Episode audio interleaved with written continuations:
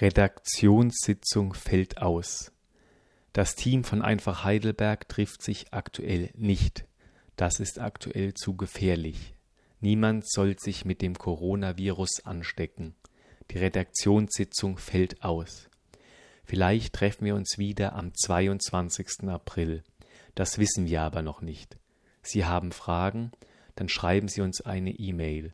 Die E-Mail-Adresse heißt info einfach-heidelberg.de. Wir haben auch mehr Infos zum Coronavirus in leichter Sprache.